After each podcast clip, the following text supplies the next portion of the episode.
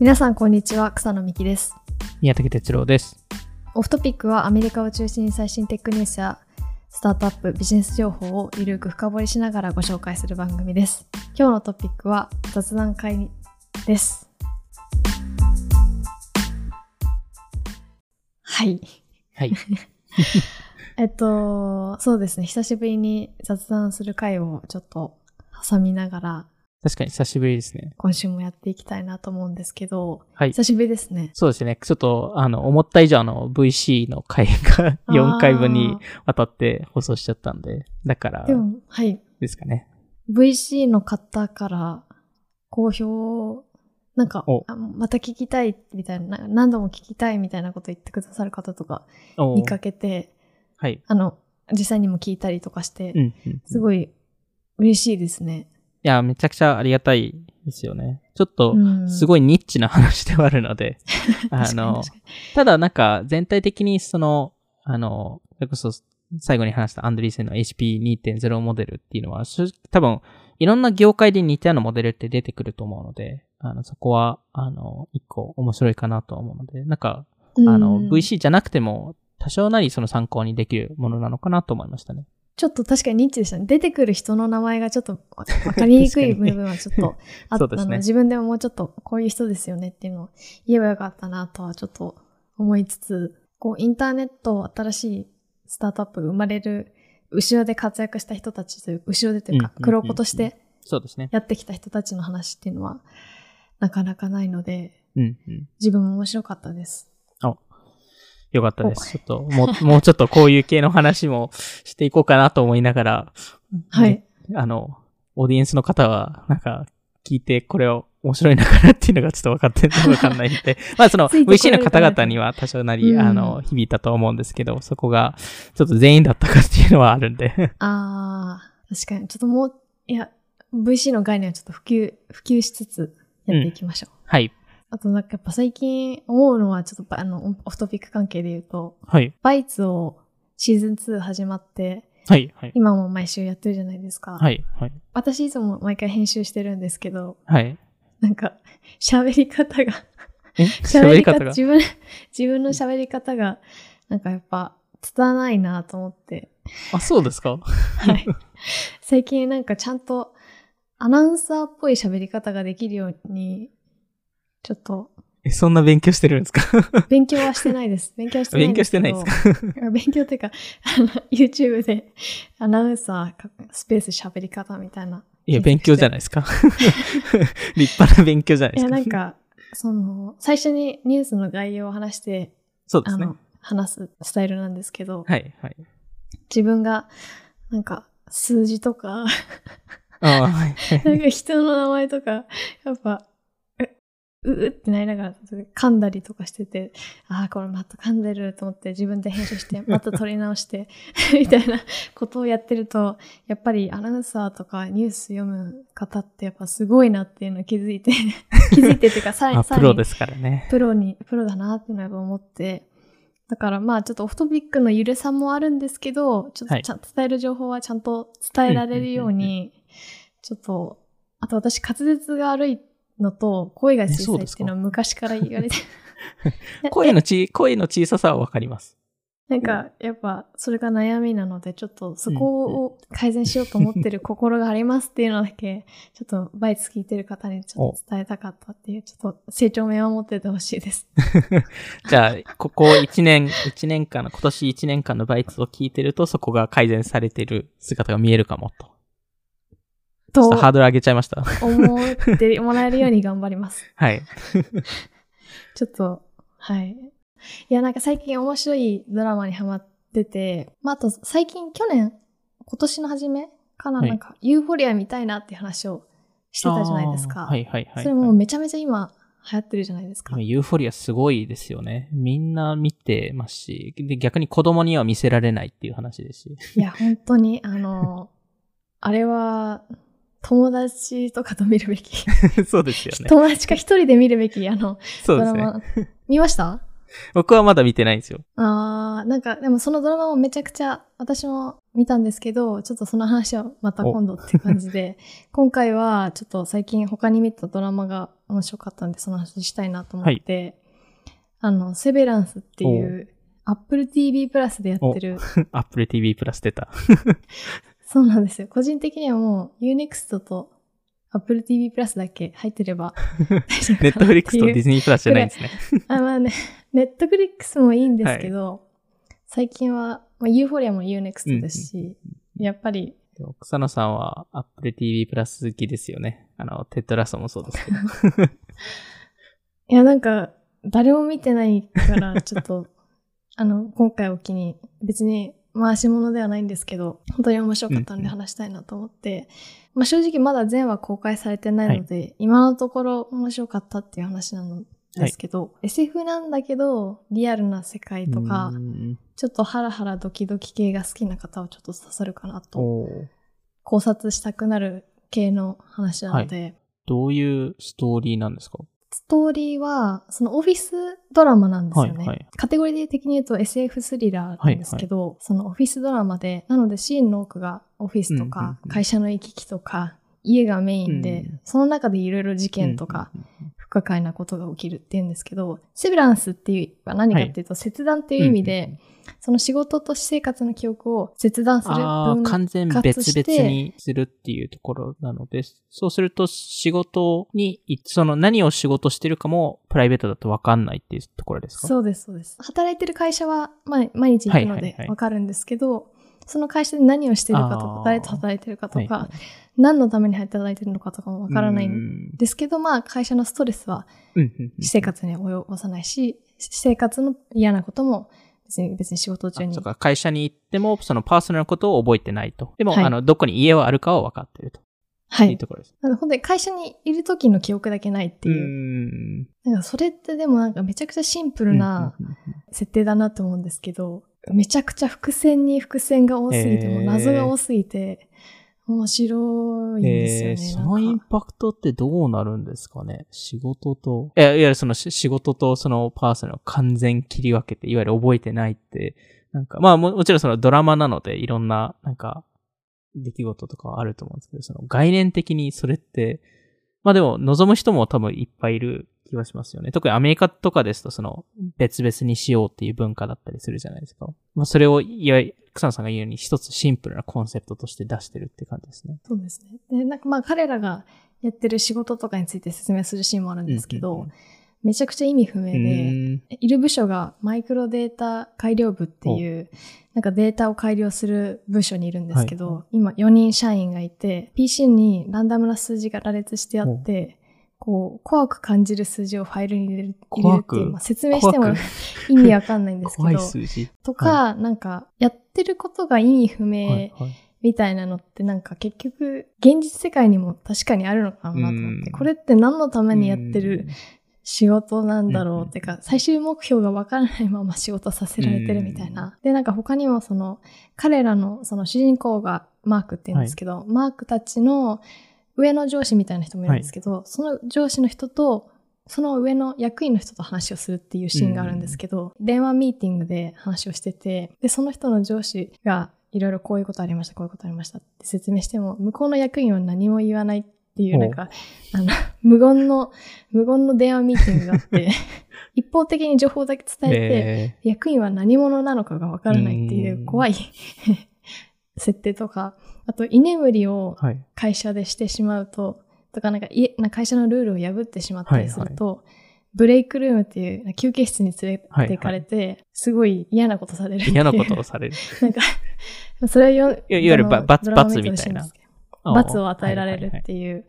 あの、シーンがあったりとかう、んでもそれって結局その会社にいないとわからないので、ああ、そっか。外出た、家帰ったらわかんないんですよ。うんなので、その、ある社員の人がもうこの会社辞めたい、退職したいって上司に伝えるんですけど、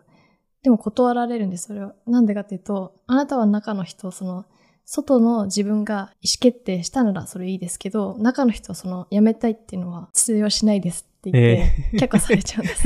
で、じゃあ分かりましたって言って、自分の外の自分に、はい。じゃあ退職したいっていうのを伝えますって言って、いろんなことして伝える、伝えたんですけど、はいはい。で、ビデオメッセージがこう、あの、外の自分につあの送って、はいはいはいで、翌日、職場に戻ってきて、その外の自分から返信が来ましたって、ビデオメッセージが届きましたって言って、はいはいで、届いたメッセージが、まあ世の中そんな甘くないよって。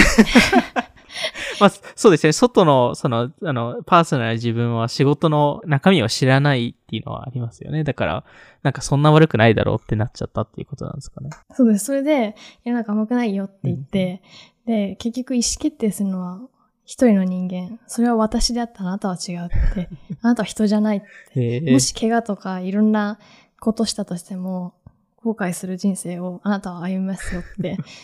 あの、外の自分に言われちゃうんですよ。めちゃくちゃそれ怖いなと思って。すごいですいやね。、すごいんですよ。なんか、へでもなんか、結局、例えば、なんか、はいは Web3 い的な概念で言うと、誰と一緒に働いてるかっていうのをああ、確かに。匿名でわからないじゃないですか。で、なんていうか、まあそれは違うかな。でもなんか会社の全体像がわからなかったり、誰と働いてるのかもわからなかったり、何のために働いてるのかもわからなかったり、この会社に何人いるのかもわからないみたいなへことって、なんかリアルでリアルじゃないな。ーなんていうかう、んちょっとそこがそのディストピア感が、やっぱ出、出ますよね。うんうんどうですか？その、記憶分けられますよって言ったらどうします？いや、うーん、ん、まあ、あの、その、それを取る理由はわかりますけどね。うーん。なんかやっぱりその会社でのその、その、ストレスを感じる人もいるとは思うので、それと完全に切り離すって、一つその、何ですかね、その、知らないことが幸せにもつながるじゃないですか。はい。その、世の中の苦しみを知らないと、もちろんなんか、バカになるかもしれないですけど、でも同時にそれを知らないからこそ、ハッピーでもあるっていう。うーん。だからそこの、切り分けたいっていう理由はわかるものの、そこって切り分けると、なんか自分が誰なのっていう、そこって性格も変わるんですか？そうすると。性格そんなに変わはんないですか？あんまり変わらないですね。えでもなんかその閉じられた世界なので、その4人社員いて、その1人の社員の人とかが、こう、いい成績、会社でいい成績を出したりすすと、商品がもらえるんですよ。でもそれめちゃくちゃなんか、チープなおもちゃ。ー、はい、はい。なんだろうな。自分の似顔絵とかをくれる、会社がくくれるんですけど、それをめちゃくちゃ集めてて、え誇らしげに、こうやってこれぐらい集まったんだよとか、あとオフィスパーティーでいい成績出したからワッフルパーティーがあるんだよっていう、なんかすごい、それしかなかったら、でも、そっか、そこの、うん。いわゆる会社でし、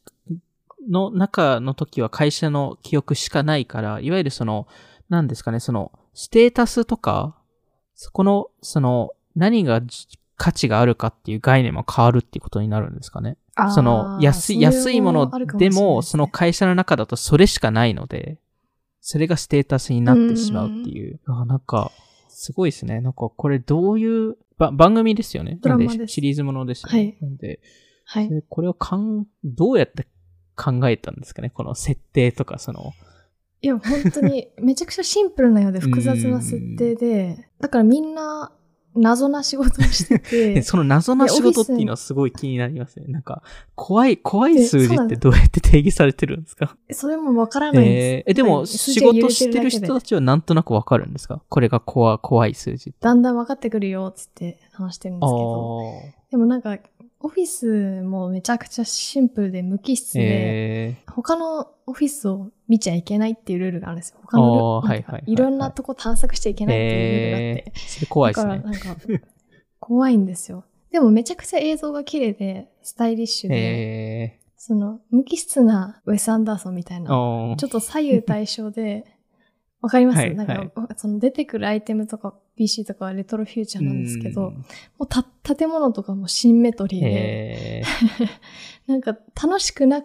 くて不気味で無機質ー、なあウェス・アンダーソンー。みたいな。だからまあ、その、ザ面白くないオフィスっていう設定なんですかね。ザ・オフィスってあのドあ、えっと、ザ、ザオフィスではなくて、その、あの、単純にその、なんか、普通のオフィスっていう。普通なオフィスなんですけど、でも出てくるものとかは、うん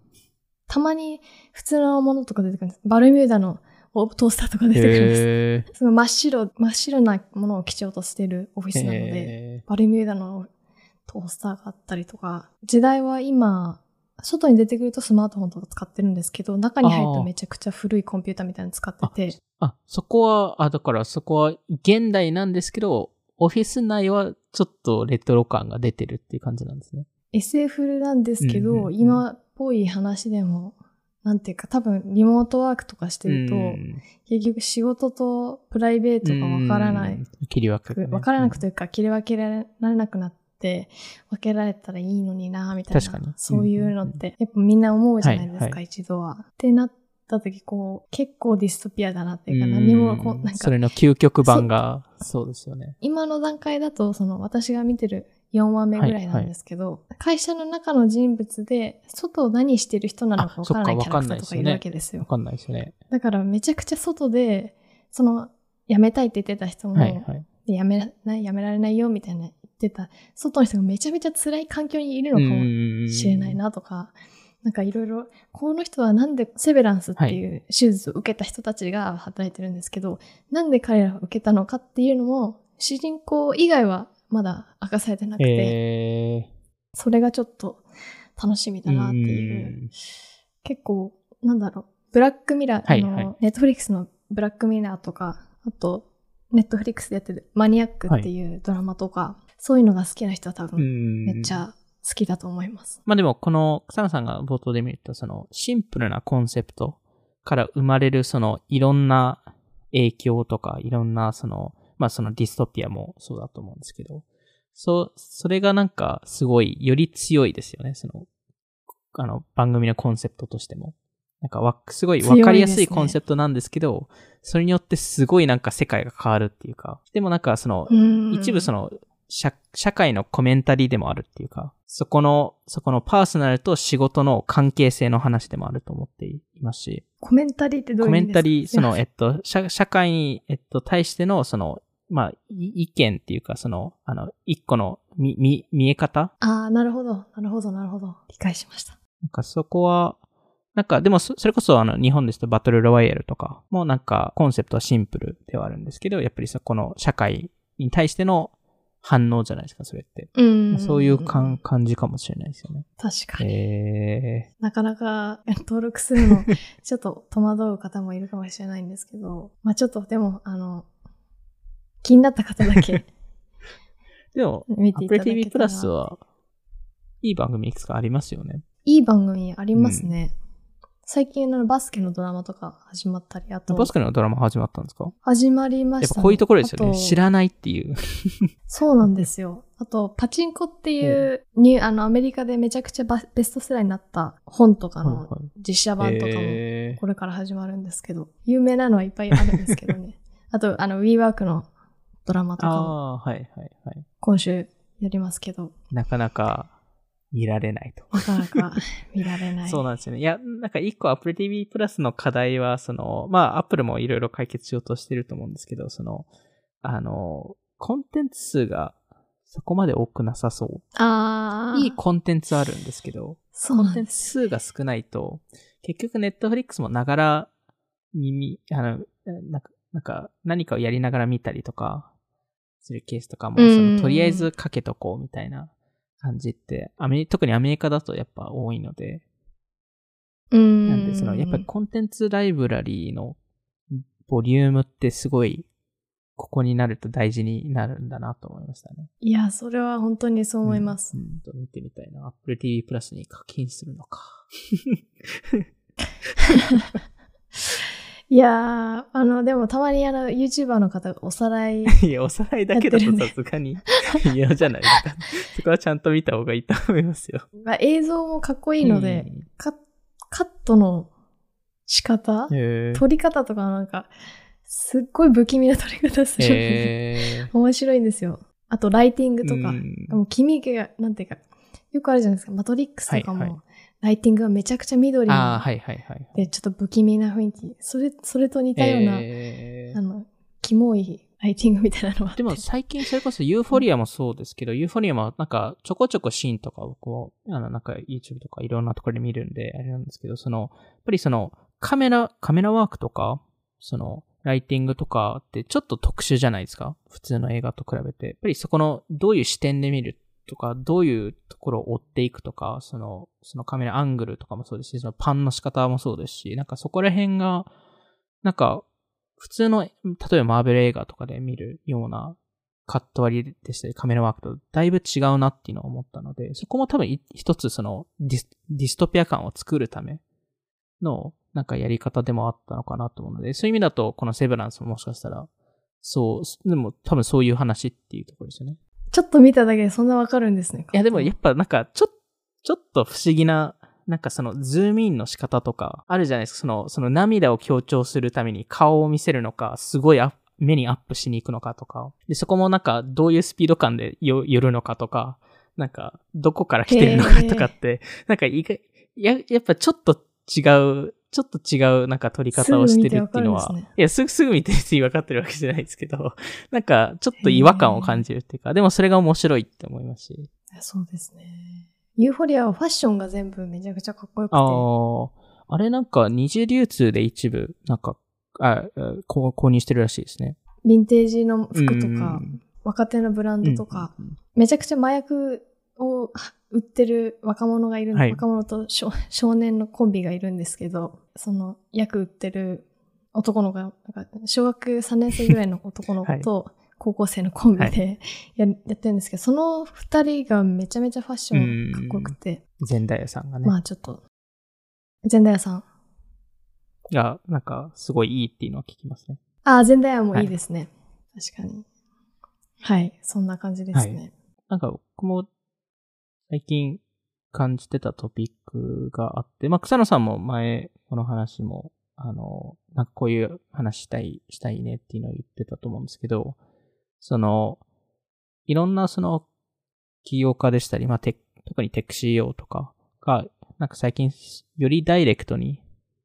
その、自分のメッセージを伝えに行ってるなって思っていて、その、普通のメディアを通してやらなくて、はい、その YouTuber でしたり、そのエキスパートを通して、もしくは自分から直接メッセージを伝えるっていう。そうですね。マーク・ザッカーバーグは本当そうですね。最近最近、まあその、特にメタを発表した時とかは、えー、っと、それこそ、あの、ギャリー・ベイナー・チャックさんともインタビューしてましたし、あの、ベン・トンプソンさんってあの Stratechery の方ともやってましたし、えっと、マシュー・ボールさんってメタバース系のエキスパートの方ともやってましたし、あとは YouTuber とサリー、あサラ・ディーチさんですかね、と話してたと思うんですけど、なんかそこの、マークさんが自分の、そのなんか、セル、なんかプロデュースの仕方っていうのもなんか面白いなと思ってて、やっぱあの、最初、YouTuber のサラさんと話した時も、なんか最初、マークさんのミームについて話してたじゃないですか。うん、あの、メタの発表の時に出てきた、あの、マークさんとロゴの写真というか、はい、映像というか。なんかそこのなんかランキングをするとか。これはいいミームだなって。あんまりマークさんっぽくないコンテンツだったんですけど。ですね、確かに確かに。でもそれも多分意識的に多分そ、そこを選んでるわけなので。でもそれこそコインベースも上場した時に、あの、マーク・アンデリーセンさんと一緒にライブ配信をしたりとか。はい。なんか、それこそ、マーク、マークさんはメタ、あの、名前を変える前に、そのメタバースの思考について、インタビューを受けてたんですけど、それ一応ザバージで出てたんですけど、そのザバージのケイシーさんと、はい、えー、インタビューを受けたりとか、まあ最近ですとレックス、あの、フリールマンさんえー、と、インタビューしてたり、えー、してたんですけど、やっぱりそこの、なんかそこも、よりダイレクトに行くっていうか、よりエキスパートかダイレクトに行くっていう概念が、世の中が結構変わってる瞬間なのかなと思っていて、うん。なんか、それこそイーロン・マスクもそうだと、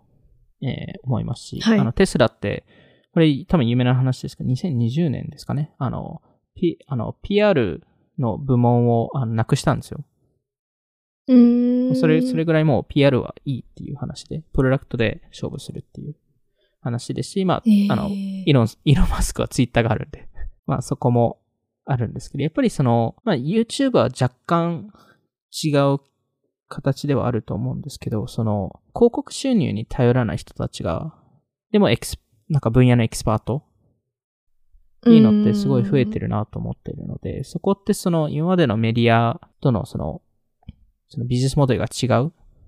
まあこれは前オフトピックの回でも話したと思うんですけど、なんかそこって一つめちゃくちゃ大きいことかなっていうところで、なんかその、一個最近見て面白かったツイートが、ブライアン、あの、ブライアン・アームストロングさんってあの、コインベースの社長が言ってたんですけど、はい、ジャーナ、ジャーナリストってその、コンフリクトがあるときに、基本的に記事で言うじゃないですか。例えば、はい、あの、えっと、ザバー、えっと、わかんないですけど、あの、うちの親会社が、例えばベライゾンメディアですと。で、ベライゾンについて書いてるときは、一応ちゃんと親会社をベライゾンですっていうのを記載してく、してくれるじゃないですか。はい。でも、その、例えば Facebook についてネガティブな記事を書いたときに、ディスクロージャーがないですよねっていうのをブライアンさんが言ってて。で、それは何のディスクロージャーかというと、Facebook の広告収入と我々は競合なんですよっていうのを書くべきと。いわゆるフェイス、まあ、いわゆるあの Facebook と競合してますと。メディアは。はい。それを書かないで Facebook に対してネガティブな記事書いていいんでしたっけっていう。ああ、なるほど。まあ、そこ、まあ、もちろん全部の記事書くべきかっていうのは一個あるんですけど、まあ、多少なり矛盾してる発想っていうところと、あとなんかそ、その中でやっぱり個人的に最近すごい気になってるのが、その、その今までのその既存メディア、特にまあ、はい、あの、日本というよりこ、これアメリカの話なんですけど、で、なんでこんなに信頼されてたんだっけっていうところが、一個気になってるポイントで、それこそニューヨークタイムズとか、そうですけど、やっぱりそのニューヨークタイムズってその、まあ、一時期自分たちの真実として、なんかプロモーションしたりとかもしてたんですけど、でもニューヨークタイムズって、まあ上場してる会社ですけど、実はオーナーがいて、そのオーナーが議決権多分半分以上持ってるんですよ。となると、結局その一オーナーの決め事で変えられるっていう。しかも、その、あの、一家族が持っていて。で、今、何世代目かが、えっと、あの、ニューヨークタイムズのオーナーになってるんですよ。へえ。なんで、そこが、なんかその、メディアとしてブランドとしてはその真実でしたり、そのフェアでであったりとか、えー、っていう話がある中で、実は結構裏を見る見ると結構アジェンダがあったりとか。アジェンダえっと、いわゆるその、えー、オーナーの目的でしたり、こういう伝え方をしたいとか。で、そそれが場合によってはその、真実を結構ミスリードしてしまうケースがあったりとか。その、まあ、例えばそのイラク戦争の話とかもそうですし、まあ、それによってそのパブリックで誘導されてしまうので、なんで、この会社として認識しないといけない。この PL があるっていう、その売り上げを作らないといけないっていうところと、コンテンツ、各コンテンツごと、あの、コンテンツ自体が評価されてる。はい。ので、その、そのメディアとして、その、なぜメディアを信じないといけないのかっていう概念がなんか最近すごい、なんかすごい難しい話なんですけど、なんかそこが、そこをどう解決できるかっていうか、そこの真実とか、そこの、あの、信頼できるソース、元とか、で、どうやったら生まれるんだろうっていうのが、なんか最近ちょっと考えてたところっていうところですかね。めちゃくちゃ難しいトピックですね。なんていうか、その結局、じゃあニュースメディアがなくていいのかっていうのは違う気がするのと。それが一般に寄せてもそれが正しいのかっていうのがありますよね。うん、まあだからなんか一つその解決法、完全な解決法ではないんですけど、そこののどこから情報が来たのかっていうのをブロックチェーン上でリンクするとか。それって実はあの、アソシエイテッドプレスって AP ってすごいあの、ノン、確かあれノンプロフィットのニュース組織なんですけど、AP って実は初代 DAO、DAO なんじゃないかっていう説があって、いわゆるあれってもう、あの、いろんな、いわゆる組合みたいな感じなので、はい、いろんな人と、ジャーナリストが集まってやってるものなんですけど、あの、しかもノンプロフィットなので、なんですけど、で、最近 AP が、えっと、最近じゃないかもしれないですけど、その、えー、ブロックチェーン化していて、はい。なので、その、えー、何か情報を伝えるときに、A、AP のリンクをブロックチェーン上でリンクさせられるんですよ。へで、もちろんその、本当に起きたことかっていうのは、それをトラッキングしてるわけじゃないんですけど、誰がいつ、どういうふうに言ったかっていうのは、トラッキングできるようになるので、うんそれはそれで一個重要な情報なのかなと思いましたね。確かに。でも記事の引用とかうんうも、んそれ、紐付けられるのいいですそよね。うですよね。そこが結構あるので。で、今までですと、例えばツイートとかもツイートした時にリンク、まあ僕僕もツイートするときよくリンク入れるんですけど、いわゆる、それがいわゆる証明になってるじゃないですか。引用元になってるんですけど。うんでもそれも、例えばツイッターが何かアルゴアルゴリズムを変えると、そのリンクがなくなったりとか、そういうことってできるじゃん。ないですか。なんでその、もう完全なその信頼できない世の中の中で信頼できる真実を作るっていうところが、うん。多分一番そのいい事例がビットコインなんですけど、ビットコインって結局その、世界中で信頼できるじゃないですか。これってもう、あの、計算でこれができてるっていう話なんで、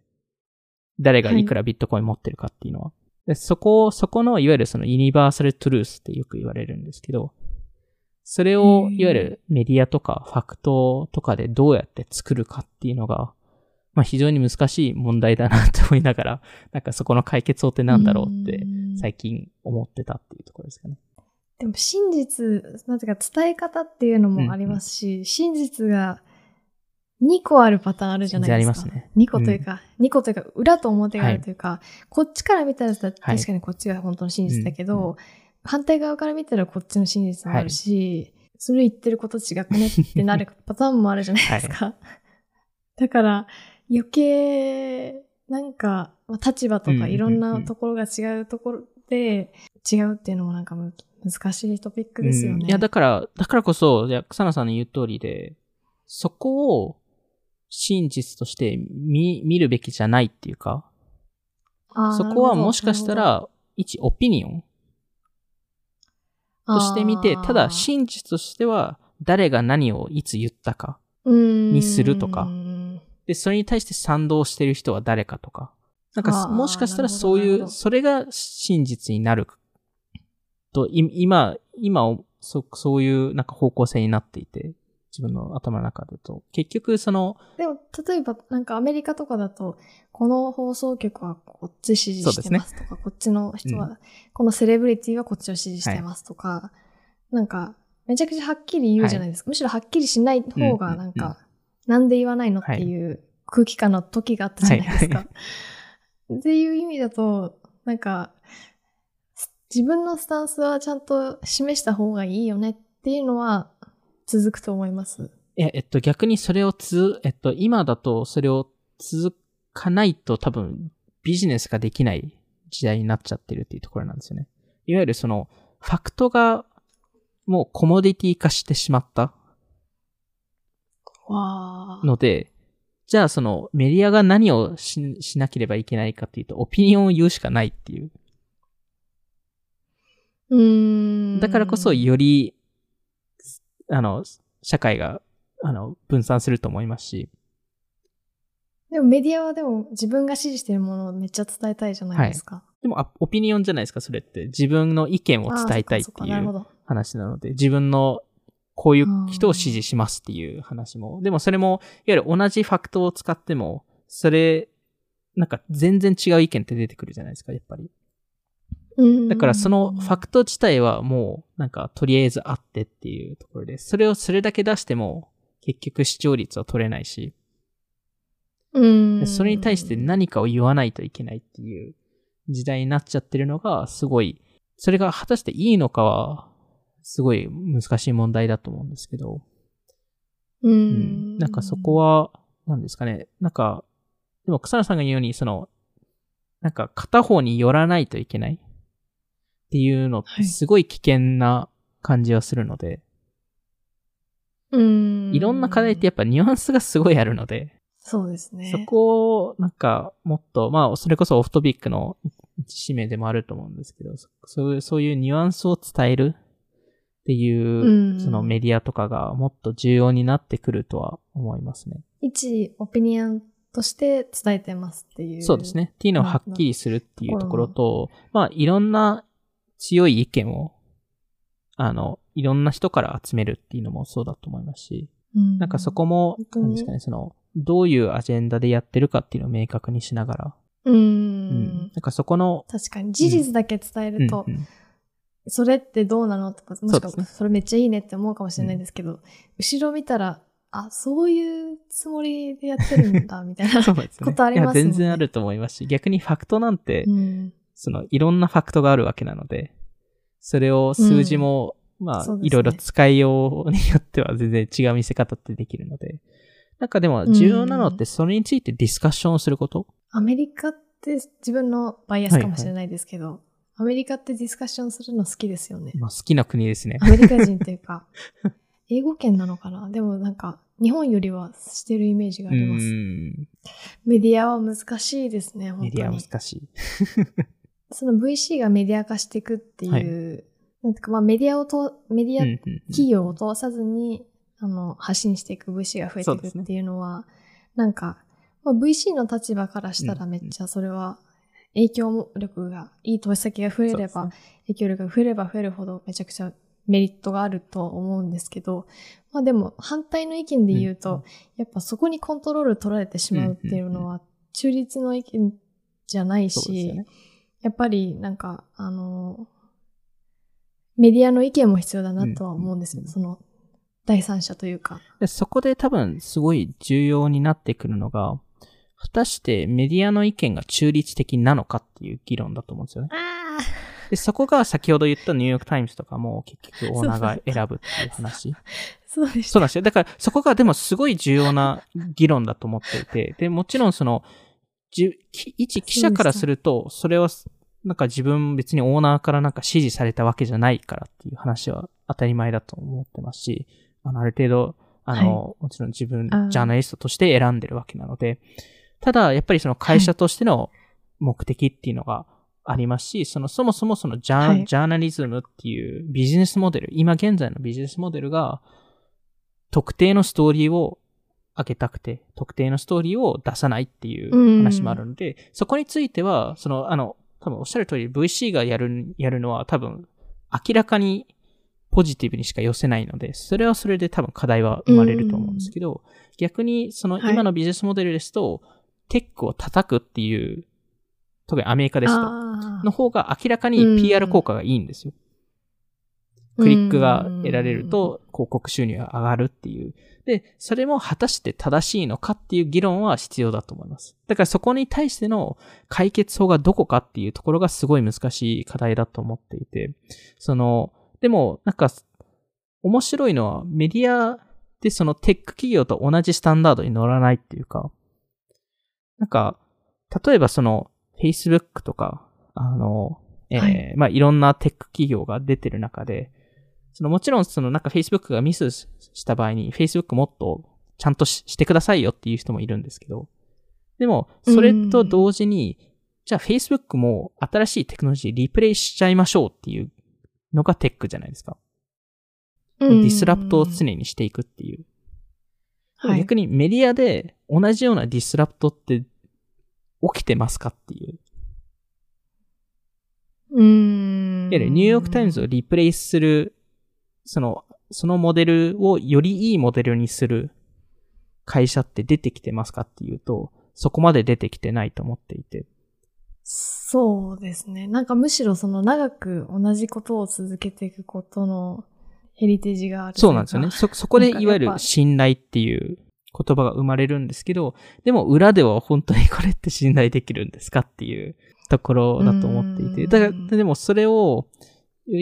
年を重ねるイコールっていうのは、いいのかっていうのは一個ありますね。うーん。ももちろんいいところはあると思うんですけど、なんかそこの、はいまあそこのいわゆる議論をもっと、その、しなければいけないなとは思いますね。そうですね。どっちも正解だし、ねどっちも、まず、なんか間違ってるしっていう、なんか、そのバランスも、うんうんなんで多分どっち側も課題はあるっていうのは認識しないといけないっていうところだと思ってるので、あの、なんだろう、結局お互い攻撃し合うだけだと意味ないと思ってるので、分裂がそうですね。広がるね、広がる。まあうん、今すごい広がってますけど、うーん。そこをどう解決するか、よりいいメディア事業を作るためには何をすればいいかっていうのを、お互い、その、分かり合って解決できればベストなんですけど。なるほど。ちょっと、私が冒頭にした雑談のクオリティがいやいやいやいやいや。何言ってるんですか？何話すかっていうのはお互い、そんなに話してなかったんですけど、めちゃくちゃなんか軽すぎて、めちゃくちゃ軽いやん。なんか、いや、勉強になりました。いやいや本当にありがとうございます。、その、それこそセベランスの話を、その、パーソナルと仕事の、あれじゃないですか、その境、境目うん。のか、そこの関係性、特にその DAO の話とか、あとそこの匿名性の話とか、その誰と一緒に仕事してるかわかんないとか、そのパーソナルと、はい。あの、プライベート、あパーソナルと仕事が結構ミックスしてしまうっていう概念ってやっぱり生まれてきてると思うので、なんかそこについても考え、考えさせられるっていうところだと思います。あの、僕はまだセブランス見てないんですけど、あくまでも想定ベースで言ってるだけなんですけど。いはい然。はい。わ、かりました。じゃあ、じゃあ今回はそんな感じで終わらせたいと思います。今回も聞いていただきありがとうございました。オフトピックでは YouTube やニュースレターでも配信していますので、気になった方はオフトピック JP のフォローお願いします。今回の収録は YouTube でも聞くことができます。そして、Spotify で10分でわかる最新テックニュース解説、バイツも更新しているので、ぜひチェックしてみてください。それではまた次回お会いしましょう。さようなら。さようなら。